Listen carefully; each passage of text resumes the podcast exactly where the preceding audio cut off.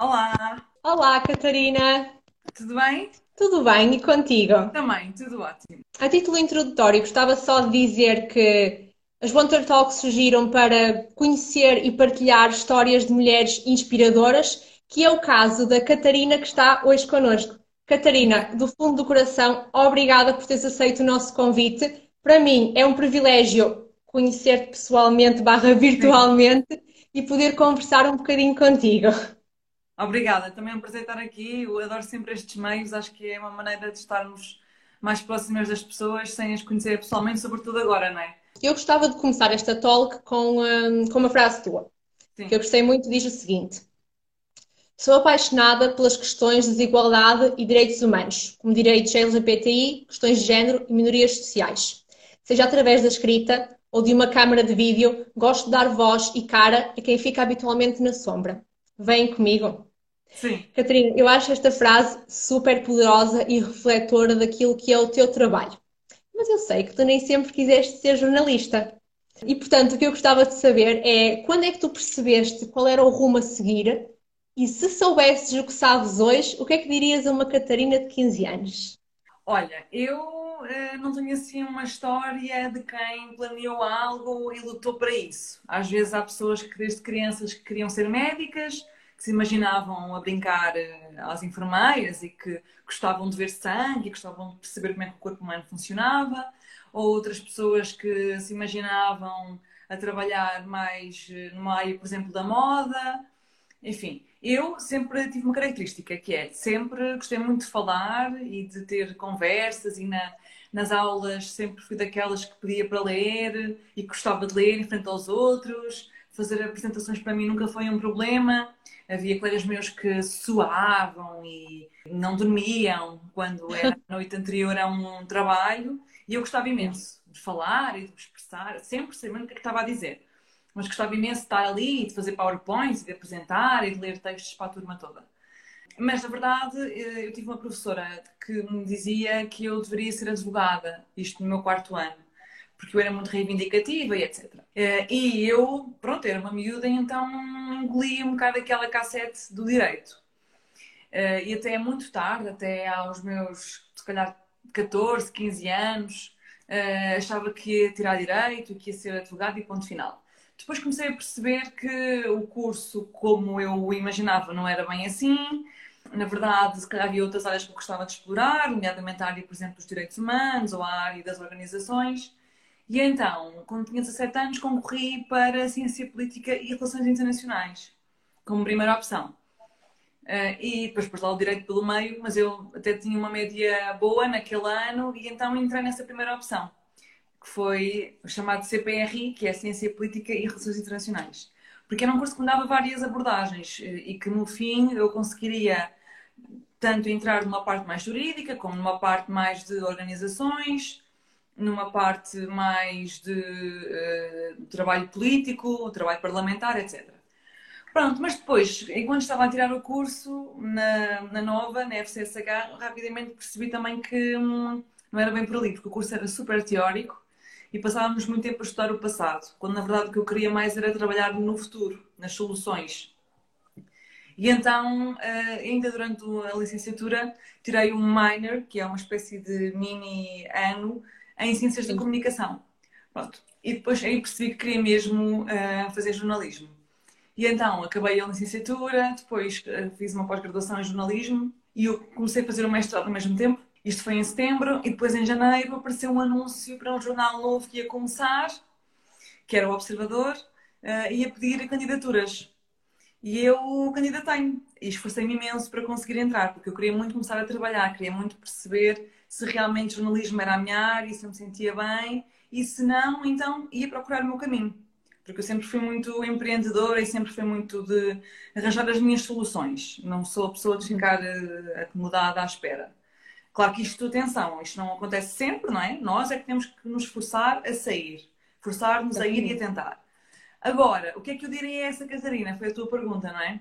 Sim, sim. Eu diria para ela continuar a seguir a sua vontade e para ela ser eh, persistente, porque na verdade eu não tenho assim nada que eu acho que tenha feito mal. Ou seja, no sentido em que não houve nenhuma escolha minha que me tenha levado a um mau caminho até agora. Na uhum. verdade, eu acho que uh, a ingenuidade da juventude e a leveza da juventude e a lata, que eu sempre tive muita, uh, eu acho que é algo que é positivo e que uh, nós, com a idade, vamos perdendo. Porque percebemos que não é tão correto fazer determinadas coisas, temos o receio de ser mal interpretadas, ou sabemos que isso vai, vai, vai nos ser dito e não queremos isso.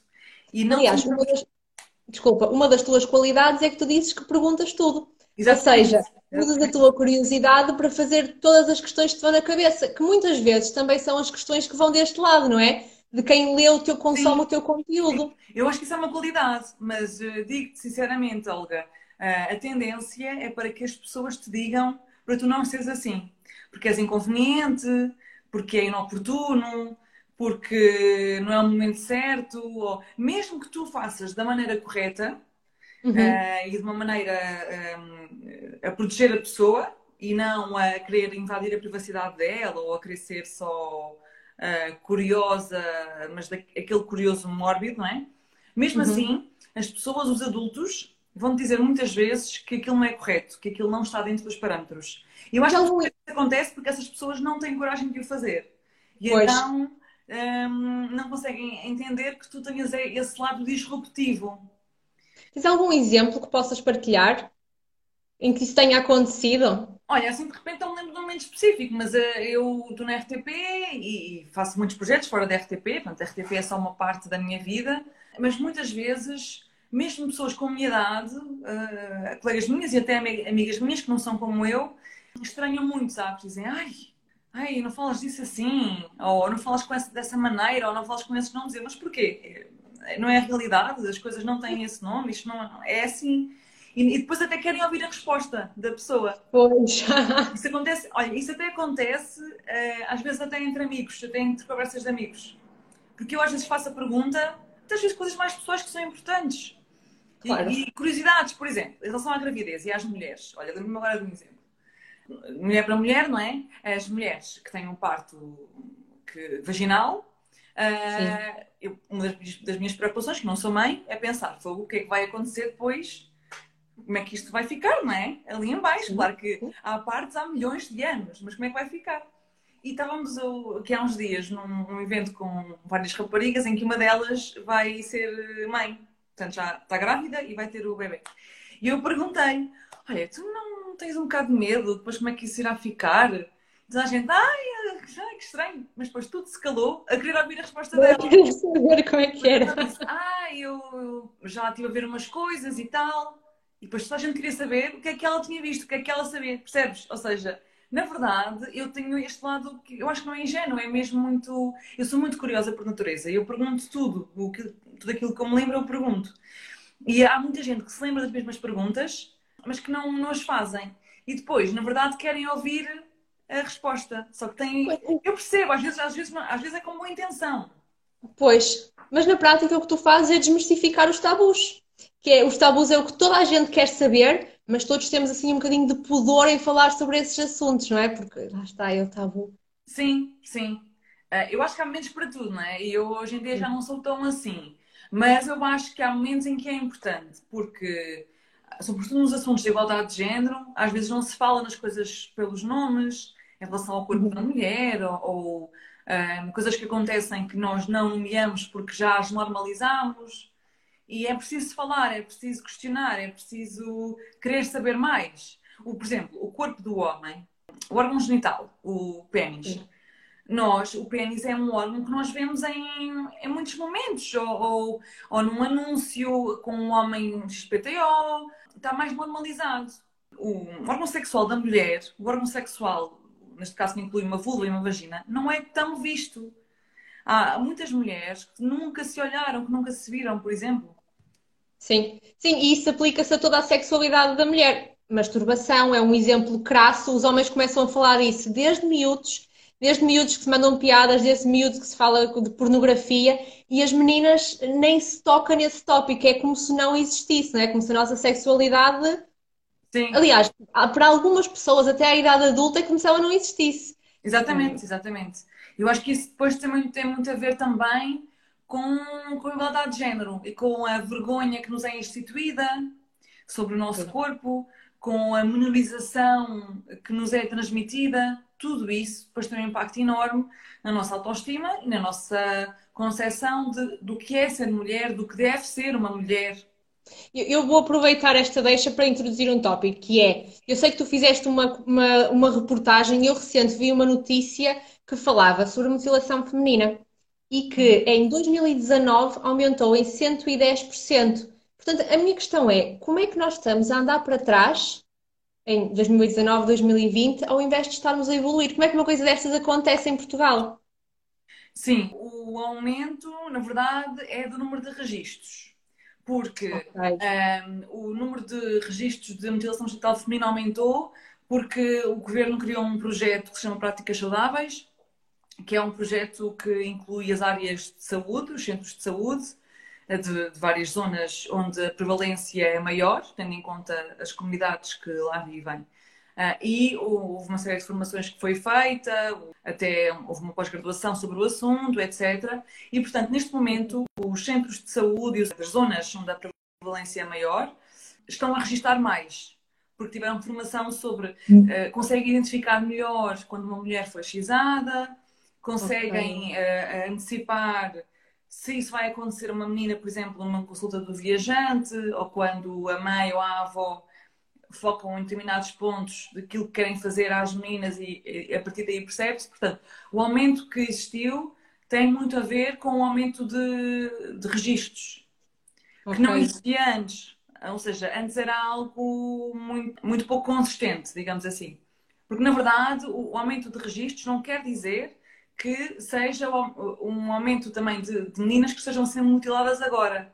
Há muitas, exatamente, para estes números contam mulheres adultas que já passaram pela prática, mas que foram agora identificadas numa consulta de ginecologista, numa consulta de medicina familiar e, portanto, entram para os registros. Eu também percebi com a, com a tua reportagem que esta prática acontece praticamente por desinformação. E ouvi vários comentários que me deixaram completamente chocada, que diziam assim: ah, se isto não fosse tão, tão mal para a saúde, até era uma coisa positiva, para elas serem assim um bocadinho mais controladas. Um, ouvi este tipo de comentários, que achei completamente bárbaro, mas depois, por outro lado, também ouvi mulheres que diziam assim: olhem, eu tenho dores no período desde que sou criança um, e por falta de conhecimento não fazia ideia que a causa podia ser a, a mutilação a que foi sujeita. Sim, eu acho que é assim, falar sobre estes temas tem um poder imenso, que é uh, abrir-nos a mente, não é? E se são práticas com as quais nós não convivemos, nós não conhecemos, que, que não fazem parte da, da, nossa comunidade ou da nossa etnia, uh, nós temos muito pouca informação sobre, sobre aquilo e achamos que é um mundo à parte, achamos que é feito lá longe, que, ou que é com pessoas, pronto, lá assim, nos países que nós se calhar não conhecemos nem não queremos conhecer. Mas na verdade são pessoas que vivem às vezes ao pé de nós e nos bairros ao, ao nosso lado. E esse é o poder de contar uma história. É um, transmitirmos uma realidade que nós não conhecemos de forma próxima, mas que através daquela história nós passamos a conhecer. Sim, e tu fazes isso de forma excelente. Um, olha, do, nós, nós vivemos numa democracia e isto, em teoria, nós aparentemente somos todos iguais e temos os mesmos direitos e os mesmos deveres, mas na prática não é bem assim e nós bem o sabemos. Sim. Da tua experiência, quais são as áreas em Portugal em que a desigualdade é mais marcante? Onde é que nós temos que trabalhar mais? Uh, em relação a homens e a mulheres, ainda há muitas coisas a trabalhar. Uh, Portugal é um país que, em relação à legislação uh, sobre igualdade de género, à legislação ao nível da proteção dos direitos LGBT, são duas áreas nas quais Portugal está muito avançado. Por exemplo, o nível das questões LGBT, há dois anos, faz amanhã dois anos, que um, foi criada a lei da autodeterminação de género Portanto, a partir dos 16 anos, um jovem ou uma jovem que não se sinta do género que lhe foi atribuído à nascença, que possa uh, passar por um processo de alteração do nome, do género, nos seus documentos. Olha, Catarina, deixa-me só pedir-te uma coisa. Eu, hoje à tarde, isto, esta conversa surgiu no escritório e eu acho que, que é interessante tu explicares isto. O que é que significam as siglas LGBTQ+, e o que é que significa cada uma das palavras. Eu acho que nós todos devíamos saber, mas surgem sempre algumas dúvidas e eu acho que há pouca gente que consegue explicá-las com qualidade. Portanto, Sim. fica o desafio. Então, L é lésbica, uh, G é gay, B é bissexual, T é transgênero. Transgênero, portanto, é uma pessoa que não se sente do género com o qual nasceu, que lhe foi atribuída a nascença, não é? Portanto, eu, eu nasci com uma vagina, portanto, disseram que eu era uma menina, mas na verdade eu sinto-me um homem, por exemplo. Okay. Depois o bi é de intersexo. Intersexo são pessoas que têm características sexuais dos dois géneros. Ou seja, eu ter, por exemplo, maminhas de mulher, ou com um certo volume, mas depois tenho um pênis, por exemplo. Okay. Ou outras coisas, ou, ou ter um pênis, mas ter um útero. Pronto, isto acontece. Isso é um intersexo. O que é de queer? Queer é, no fundo, ter um, manifestações que pode ser ao nível um, físico até, da forma como eu me visto, uh, da forma como eu me apresento, da forma como eu falo, fora da maioria. Ok. Qual é a diferença entre transgênero e transexual? Transgênero é uma, uma pessoa que, como eu disse, que se sente do género diferente daquilo que foi atribuído à nascença. Transexual implica que a pessoa passou por um procedimento físico. Ou seja, okay. imagina que era uma mulher fisicamente que retirou as mamas, uh, ou no caso de ter, de ter nascido homem, mas não se sentir um homem, um pênis. Portanto, transexual implica que tenha passado por um procedimento físico de mudança, uma cirurgia ou o processo hormonal, tanto a toma de comprimidos, como acontece. O transgênero, há pessoas que, podem sentir-se de um género que não é aquele com que uh, nasceram, mas não querem, não querem fazer nenhuma transformação física, não querem mexer no seu corpo. E, portanto, vivem de acordo com o género que sentem que são e, que são, não é? Se sentem que são uhum. e que são, mas não, uh, não modificam o seu corpo. Não querem fazer alterações, já percebi. Ok, esclarecida, Pronto. obrigada. Primeira aula está feita. Batam corações, gostaram da aula. Podes continuar a resposta. Uh, agora, em relação, em relação à, à, lei, como eu te dizia, uh, às questões de igualdade de género, como de a LGBT, a lei em Portugal está muito avançada e, na verdade, se nós formos ver os rankings, por exemplo, a nível LGBTIQ+, Uh, o ranking da ILGA Europe, Portugal está sempre no sétimo, oitavo, não quero mentir, mas é sempre por aí, sexto, sétimo, oitavo lugar. Agora, o que, o que falta realmente, efetivamente, mudar é a mentalidade das pessoas. E muitas vezes as leis não acompanham a mentalidade. Se tu tiveres uma namorada, ou se eu tiver uma namorada, e se eu andar na rua, de mãos dadas com ela, e se eh, vier uma pessoa e me bater ou, ou nos ofender, eu posso ir queixar-me e a lei protege-me.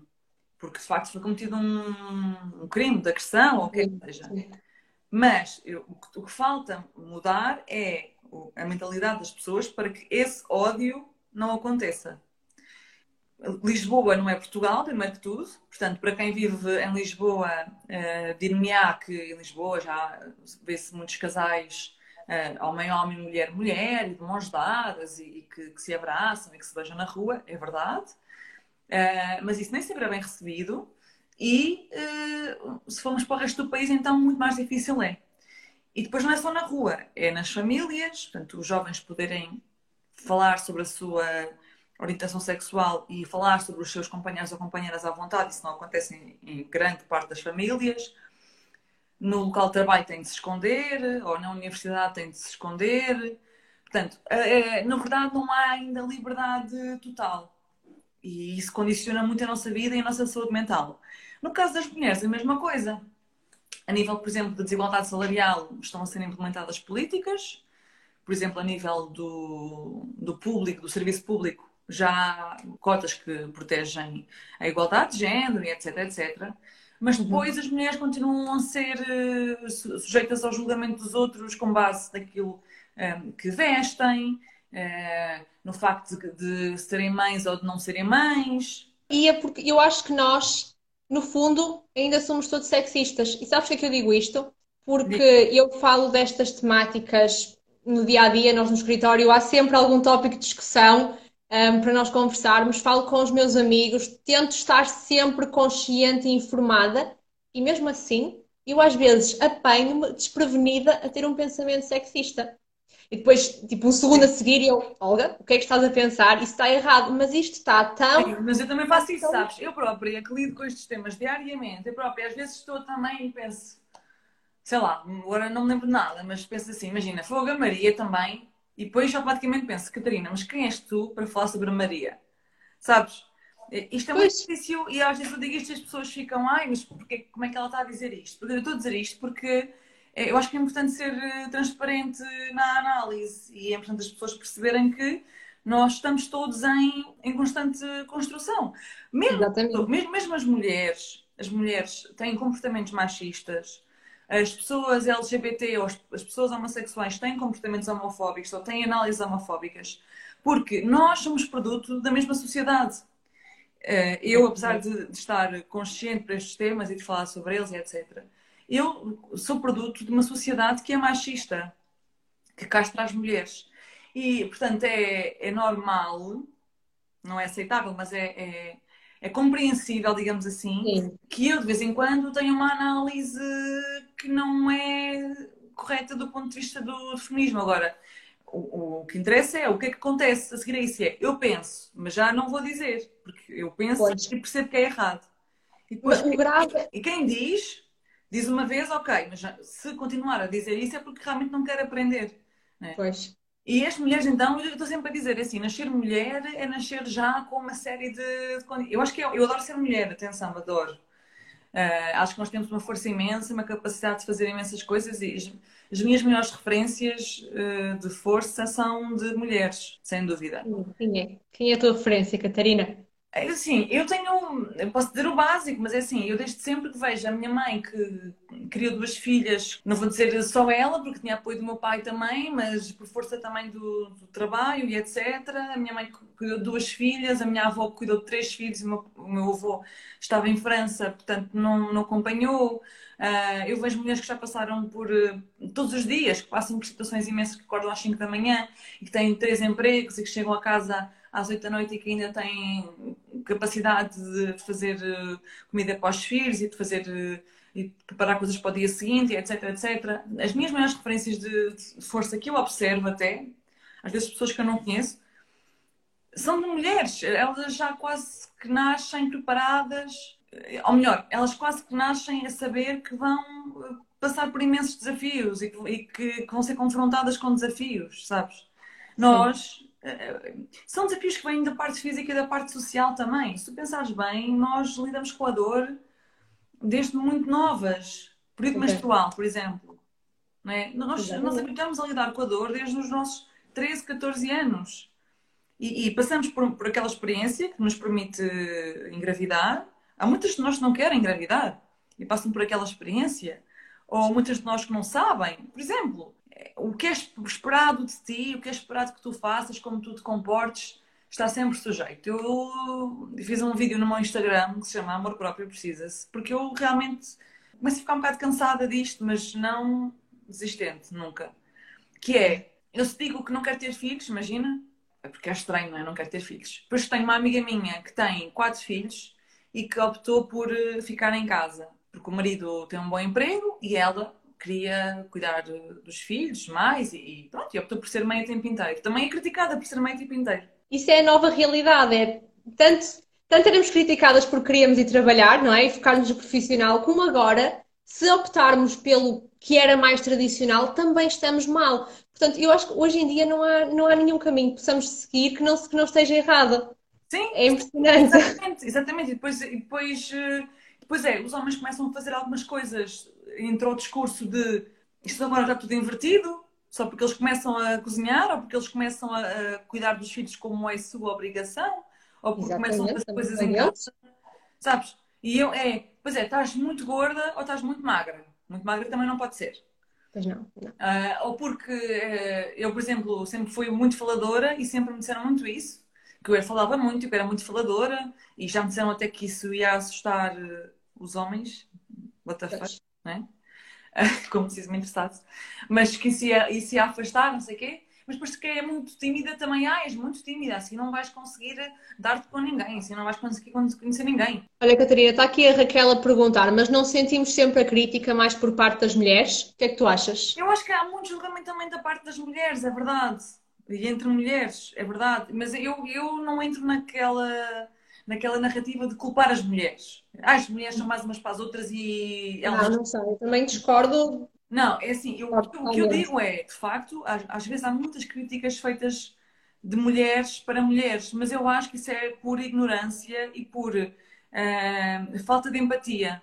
Porque, na verdade, se as mulheres pensarem bem, não há uma, uma de nós que estamos aqui que não tenha passado por uma situação ou de discriminação, ou de violência, ou de abuso a vários níveis, ou de julgamento, ou de olhar de lado. E era por ser mulher, porque se fosse com um homem, a mesma situação não se teria passado. Portanto, e, e, como eu te digo, como nós dissemos aqui há bocado, Olga, eu muitas vezes faço esse julgamento, ou ocorre-me esse julgamento, digamos assim, mas eu travo, porque a liberdade custou muito a conquistar até aqui e foi feita por muitas mulheres. É, e a liberdade sexual, a liberdade de, de estar com quem tu quiseres, isso ainda é muito objeto de crítica de mulheres por mulheres. Percebes? Porque tu deves almejar casar de branco. Só não é virgem já porque, enfim, senão também é pois. é virgem ainda. Pois, e o que, o que me preocupa nesta questão de igualdade de género é que se eu e tu, que somos pessoas hum, informadas hum. sobre a igualdade de género, que somos pessoas que falamos sobre este assunto numa base diária, e temos este tipo de pensamentos, como é que alguém um, menos ligado ao tópico pode dizer, por exemplo, numa empresa, ah, eu não discrimino por género, ou não há, não há desigualdade de género nesta empresa, quando intrinsecamente nós já temos estes pensamentos. Há um estudo, há um estudo super interessante numa empresa um, que, que, era assim: tínhamos, eles tinham um grupo de pessoas, os dois grupos em salas diferentes, um, e foi-lhes dado currículos para analisar. E o currículo era absolutamente idêntico, ok? Tudo era idêntico, toda a experiência, tudo. A única coisa que diferia era o género da pessoa. Um era o João, por exemplo, e o outro era a Maria. E um, a conclusão do estudo foi que as pessoas que leram o currículo do João acharam que ele era profissional, que ele tinha muita experiência, etc, etc. E as pessoas que analisaram o currículo da Maria acharam, por outro lado, que, que lhe faltava qualquer coisa, que ela era um bocadinho arrogante, ou seja, tudo dentro destas características. E, portanto, eu acho que é um, irracional dizermos que há igualdade quando eu, eu, tenho a certeza que este tipo de situações existem e são inconscientes. Sim. A pior parte é que são inconscientes e, portanto, como é que isto tudo parte da educação? Eu tenho aqui uma questão que alguém te, que te deixaram no, no Instagram que diz assim: qual o caminho para pressionar, pressionar o governo a promover nas escolas ações pela igualdade? É assim, eu acho que o caminho é mostrar que isto, no fim, vai ter um impacto até económico, porque se, se, há, se existe igualdade entre as mulheres, entre as mulheres e os homens, aliás, as mulheres vão participar mais, vão comprar mais, vão, eh, se têm mais educação, eh, vão ser ainda mais uma escolha para determinados cargos, portanto, o trabalho vai ficar melhor e vai ser mais qualificado.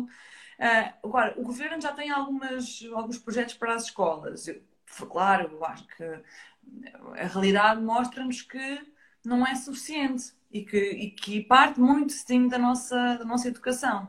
Essas análises inconscientes que são feitas, como nesse exemplo que tu deste, isso acontece diariamente. Nós próprias uma mulher que, que queira que esteja sempre mudar de empresa ou que ganhe muito dinheiro é uma mulher ambiciosa, é uma mulher que quer muito. Um homem não, um homem é só um homem a crescer no emprego, é só um homem com uma carreira. A mulher é ambiciosa. Então, a mulher ambiciosa tem uma conotação mesmo muito negativa. Negativa. No, no caso do homem, é, não, ele é um vencedor ou, ou é só um homem que trabalha e que vai crescendo, como é normal. A mulher não, a mulher é, é sempre visto como alguém que quer mais, não lhe chega. Então, se tiver um, um filhos e um marido, então pior ainda, né? Porque já tem uma família criada, ainda, e, e se ela ganhar mais que ele, ainda é Ui. pior.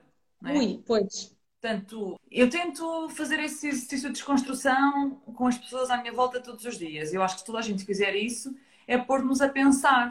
A quantidade de análise que nós fazemos E nós próprias mulheres também nos desvalorizamos. Ainda sob o exemplo dos trabalhos, também houve outro exercício que foi feito e que, e que chegou à conclusão que não espanta ninguém, que é, uh, imagina, uma, uma oferta de emprego, por exemplo, e pedem um candidato ou uma candidata com X capacidades, X uh, skills, etc, etc. Sim. Um homem, mesmo que não corresponda àqueles itens todos, ele vai concorrer. É. Ele pensa, bora lá, vou concorrer. Vamos arriscar. A mulher não, a mulher vê aqueles todos. Saber ali um que ela acha que não tem a ver com ela, já acha que não, não vai dar, acha que não vai conseguir, então nem sequer arrisca. Claro que isto não acontece com todas. Mas a grande maioria é assim, os homens arriscam mais facilmente, porque eles desde miúdos são induzidos a arriscar, a correr, a subir uma árvore, a cair e levantarem-se, a fazerem arranhões. As meninas não, as meninas é a serem princesas, a não se sujarem, a serem comedidas, a serem simpáticas, a serem bonitinhas, princesas, não é? E os rapazes não. Isso depois tem um impacto uh, mais tarde, que é, tu achas que, que a tua função é ser assim e não ser alguém que, que, que arrisca e que quer mais, porque a sociedade cobra-te isso. Tu achas que isso também é um dos fatores que influencia que as mulheres sofram mais da chamada síndrome do impostor? Sim, a síndrome do impostor é quando tu não reconheces o teu valor e o atribuis a outras coisas. Por exemplo, a uma mulher que tenha conseguido um, uma promoção ou uma oportunidade de trabalho, então diz: Ah, eu consegui porque não sei quantos apostou em mim, ou eu consegui porque foi sorte, ou ah, também não havia assim ninguém que estivesse à minha frente. E, e, e, isso normalmente vem junto a um perfeccionismo imenso. A pessoa não reconhece o seu valor e está numa luta constante porque acha que tem que fazer mais, acha que tem que mostrar mais e nunca celebra as suas conquistas. Eu própria passo às vezes por esses momentos que, imagina, cinco vitórias, não as saboreio. Depois vem algo que não correu como eu esperava, nem, às vezes nem correu mal, é simplesmente não teve o sucesso que eu esperava bem, aquilo já me deixa destruída, foi, porquê, tal, o que é que eu fiz de mal aqui, sabes? E isso não é, não é correto, fazemos isso connosco próprias. Mas depois aquelas cinco vitórias não foram celebradas convenientemente. Mas isso é um processo e eu própria estou cada vez melhor e agora já desfruto mais. Uh, mas é importante nós fazermos este exercício de, de termos orgulho de nós próprias. E eu faço isso comigo e até com amigas minhas, de verbalizar isso. E isso é um desafio que eu deixo aqui às mulheres que nos estão a ver que é verbalizem um orgulho que têm em outras mulheres. Olha, eu muito bem, fizeste isto muito bem, és uma excelente amiga ou uh, sabes mesmo coordenar eh, roupa, eu adoro ver-te, uh, adoro ver-te a trabalhar, és mesmo inteligente ou és mesmo qualquer coisa. Mas elogiar as outras mulheres, porque é uma coisa que acontece poucas vezes e eu tento fazer isso cada vez mais. Olha, excelente desafio. Engraçado que nós já, já fizemos isso cá na cidade de Braga juntámos-nos todas e fomos ter com mulheres e fizemos-lhes um, um elogio e foi uma atividade super gira, portanto fica o desafio para toda a gente para tentarem fazer isso. E a sensação no final também é espetacular. No um... dia a dia, no dia a dia. Sim, no dia a dia, qualquer olha, coisa. Eu às vezes estou, uma, uma, amiga minha que é a Filipe, ela deve estar aqui, ou então está aqui alguém que eu conheço, e, e, eu estou sempre a dizer-lhe, sabes, ela é super engraçada, tem um humor que eu adoro, às vezes até só com expressões, com caras que ela faz, ou sons, ou, eu, eu rio-me sempre imenso com ela. Eu estou sempre a, dizer-lhe, ou quando estou só com ela, ou em frente outras pessoas. Oh, Filipe, tu és mesmo engraçada, a sério. Tu, eu, tu és mesmo engraçada, tu és super inteligente. E acho que é mesmo importante, porque, na verdade, eu estou a rir. Portanto, sempre estou a rir, é porque, obviamente, estou a achar que ela é engraçada. Mas eu verbalizo isso, eu faço questão de verbalizar um elogio. Porque nós ouvimos poucas vezes e nós dizemos poucas vezes a nós próprias. Exatamente. Olha, eu percebi agora que ainda não fiz nenhum preferias um, e também tens de ser vítima dos nossos preferias. Portanto, olha, o que eu escolhi para ti diz assim: preferias somente conseguir falar em rima para sempre hum? ou apenas conseguir falar usando aliterações? Ai, é assim, falar em rima é um bocado irritante, às vezes. É, mas as aliterações são difíceis. É, preferia falar em rima, sim. Em rima? Sim. Para sempre. Pois. Preferia, preferia, preferia. Olha, preferia falar em poesia para sempre. Acho que é mais bonito. Ok, mas isso é bonito. Preferias não são bonitos, são difíceis. Não, pode ser com rima. Ai, não sei. Preferia nenhum. Preferia ficar calada, mas para sempre não, não, não iria conseguir. Portanto, preferia, tinha que ser com rimas. ok, está decidido. Rimas é a resposta final, bloqueamos. Podemos continuar. Olha, eu tenho mais uma pergunta que quero fazer, que é um, qual é a tua posição relativamente à legalização da prostituição? Ai, olha, uh, eu, em termos gerais, acredito muito na frase o meu corpo, as minhas regras. E uhum. sempre defendi isso uh, em muitas causas, nomeadamente a legalização da interrupção, da interrupção voluntária da gravidez e, e outras. Não é? Para mim, essa é de caras. É? O meu corpo, as minhas regras. Agora, eu confesso que, em relação a esta proposta em concreto, não tenho informação necessária e, portanto, não, não me vou pronunciar sobre esta proposta em concreto. Eu acho que nem sempre as mulheres e os homens, mas neste caso mais mulheres, nem sempre Sim. têm outra opção, como às vezes diz, não é? Ah, há sempre Sim. outra opção, há sempre caixas de supermercado, ou há sempre. Eu acho que nem sempre. Ou melhor, esse lugar até pode estar disponível, mas nem sempre há a capacidade, até mental ou, ou social, para ter outro tipo de trabalho. E depois também, quem sou eu para dizer que aquilo não é um trabalho, primeiro que tudo. Quem sou eu para dizer que aquilo não é um trabalho digno. Uh, o que me preocupa, sobretudo, na questão da prostituição, é a proteção das mulheres, a proteção ao nível de saúde, que eu acho que, merecem ter, não é? Porque se é encarado como um trabalho, têm direito à proteção contra as doenças, doenças eh, transmitidas por via sexual, têm direito a, a escolher de facto os seus clientes e que tipo de práticas é que têm, coisa que muitas vezes não acontece. O, o cliente usa aquele momento uh, para abusar e para violar aquela mulher, Sim. porque encara não como uma mulher, mas como um objeto.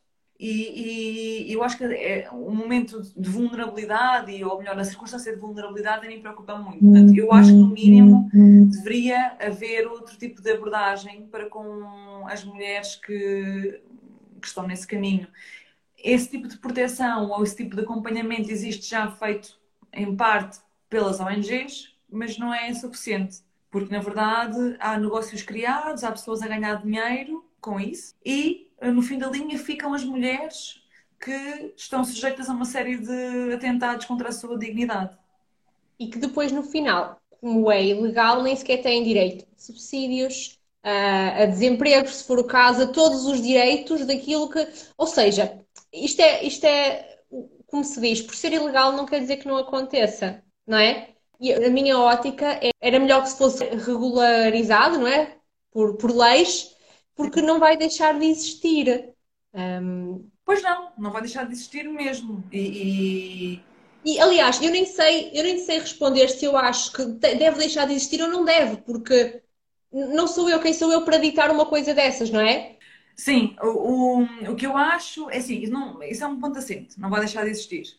Uh, E o meu que me preocupa é que com a entrada de mulheres mais novas, com situações mais vulneráveis e já existem muitas raparigas que, que o fazem, às vezes até para pagar uma faculdade ou para pagar outras coisas, uh, e que, que, seja um caminho que, no qual as, as, raparigas e mulheres fiquem porque não têm outra alternativa ou porque entraram numa espiral de hum, vícios ou de, de dependências, assim é que é a palavra, ou, ou, ou de, de instabilidade do qual não conseguem sair, mesmo tendo a opção de o que acontece muitas vezes, e isso já foi falado em reportagens, é que as mulheres estão na prostituição, depois querem sair e saem durante um tempo, mas depois não conseguem orientar a sua vida e voltam.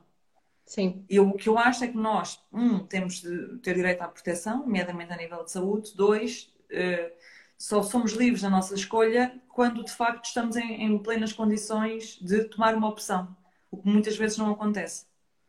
Mas como te digo, uh, teria, teria de, de, saber e uh, de, de, analisar a proposta, mas uh, acho que. Uma reportagem, vale, Catarina. Acho que não vale a pena ignorar, não vale a pena ignorar uma realidade que existe há anos, que nós nem sabemos definir bem quantos, e que vai continuar. Exatamente. Nós já estamos a, a, quase a terminar e, portanto, eu tenho uma, uma questão para ti que é regra, há sempre numa, numa Wonder Talk. Portanto, as nossas convidadas são para nós Wonder Woman e têm direito a escolher um superpoder. O que tu quiseres. Portanto, se tu pudesses, qual era o teu superpoder? Ver o futuro. Durar. Ver o futuro? Sim. Porque eu às vezes tenho um. Quando tenho que tomar uma decisão, penso imenso, ai meu Deus, mas depois será que estou a fazer isto e por esta proposta? Mas depois há outras propostas da pessoa. Futuro mas tu, quando de ver o futuro, não implica conseguires manipular o futuro. Não, só ver. Só ver para decidir agora. Porque às vezes, quando eu tenho assim propostas muito diferentes, começo a pensar, ai, e se eu, eu detesto tomar assim uma decisão grande, detesto. Do dia a dia eu tomo e gosto e giro bem. Mas assim, uma decisão grande, tenho muita dificuldade em, em decidir porque eu quero sempre tudo. E então. Olha, não sei se vês séries, mas se vires, com base nessa resposta, eu recomendo-te a veres Dark. Um, ok, vou ver. Acho, acho que vais achar interessante. Ok, vou ver então. Dark. Mas é, pronto, é assim a vida. Temos que tomar as nossas decisões e seguir com elas. É, é assim o ser adulto, não é? Exatamente. Mas eu, é como, como, sou muito ansiosa, ansiosa no sentido de quero muito viver, quero muito uh, estar nos sítios e conhecer as pessoas e então, gost... gostaria de saber às vezes o que é que algumas coisas eh, nos iriam trazer. Mas depois também perdi a piada, portanto, ficamos assim. Pois. E eu só tenho uma última questão, que é, qual foi a reportagem que mais te marcou? Ai, olha, eu, para mim é sempre, isso é muito difícil essa pergunta. Uh, apesar de ter seis anos de carreira, não é assim muito, mas uh, estão cheios de histórias importantes. Para mim, acho que aquelas que mais marcaram foram as entrevistas que eu fiz com mulheres, porque todas elas sempre me inspiraram. Eu costumo dizer que eu, eu faço as reportagens e as entrevistas para os outros, né? para o público, mas eu, eu eh, para mim aquilo é sempre um exercício também terapêutico para mim porque é sempre uma conversa com alguém que é inspirador, que me inspira a mim, que não sabe que, que o está a fazer, mas que que me passa uma lição qualquer. Olha, e vai desde hum, mulheres, mais recentemente, que passaram pela cisão, até embaixadoras da Índia e dos Estados Unidos, etc. Porque todas elas, se realmente têm uma história de sucesso ou de terem atingido alguma coisa, passaram por uma situação difícil, adequada ao contexto, não é? Temos que sempre ver o contexto da pessoa, uh, e passaram sempre por um desafio grande e, e ultrapassaram-no para chegar ao ponto onde estão agora. Porque todas nós temos uma história, e mesmo que eu tenha nascido num, num contexto mais privilegiado, há sempre alguma coisa no teu caminho que, que não correu assim tão bem. Às vezes, estar num contexto economicamente mais favorável, depois é bom nessa parte, mas depois a parte familiar ou amorosa, ou quer que seja, não corre tão bem, ou a parte da saúde mental não corre tão bem, portanto. E é sempre isso que eu digo muitas vezes às pessoas. As pessoas têm uma capa, não é? E têm, e têm uhum. a, sua, a sua estrutura à frente, mas há sempre alguma história eh, de vulnerabilidade. E por isso é que nós devemos ser empáticos para com os outros, porque tu nunca sabes a jornada do outro e, sobretudo, da outra mulher. Nunca sabes. Sim é verdade. Tens algum, assim, só mesmo para terminar, tens algum novo projeto a nascer que queiras partilhar connosco? Alguma reportagem Ai, nova? Tenho sempre, mas não posso partilhar. Ah, tenho um bocadinho. Não, não, sabes que é assim, estas pessoas estão aqui, depois conhecem alguém, conhecem alguém. Olha, eu, honestamente, vou-te dizer, eu antes dizia tudo e contava tudo, às vezes até antes de, de ter assinado. Uh, por exemplo, outras coisas que fiz, não posso nomear, mas outras coisas, dos projetos que fiz à parte, e, e, e já houve algumas vezes que não me correu bem. Por isso agora tenho que aprender. Ok. é, é válido, aceito a tua resposta. Sim. Olha, Catarina, já te envolveste em projetos de jornalismo independente? Uh, olha, é assim, uh, portanto, eu tenho um trabalho uh, full-time, que é RTP, não é? E antes de estar na RTP estava no Observador. Agora, eu, à parte da RTP, eu faço vídeos no meu Instagram, e eu considero isso um projeto de jornalismo independente, porque os vídeos que eu faço uh, têm sempre um quê de, de facto, e, ou têm números, ou têm um conceito que é, uh, de facto está uh, assegurado, digamos assim, é sólido, não é só uma opinião minha. Agora, de resto, já, já escrevi um livro, já fiz um podcast, agora assim, um projeto de jornalismo independente ainda não estive, porque felizmente tenho tido a sorte de ter projetos um, para os quais trabalho de forma efetiva. Mas vou fazendo coisas à parte e eu considero que são projetos de, de jornalismo feitos de forma mais independente, digamos assim, ou seja, em que eu não tenho uma organização à qual corresponder, como o caso da RTP, onde eu trabalho todos os dias. Olha, resta-me agradecer-te, mesmo do fundo do coração, por ter estado aqui connosco. Gostei muito de conversar contigo, gostei muito de conhecer. Espero também. que tenhas gostado. Adorei também, sim, adorei conhecer-te. E pronto, já sabem, sejam felizes. Que é um conceito que também está sempre a mudar, não é? A felicidade vai sempre coisas é. diferentes. Portanto, adorei é conhecer-te. cada uma de nós. Sim. Olha, beijinhos para ti, Catarina, beijinhos Obrigada a toda a, a todas gente. e a todos que nos viram. Obrigada.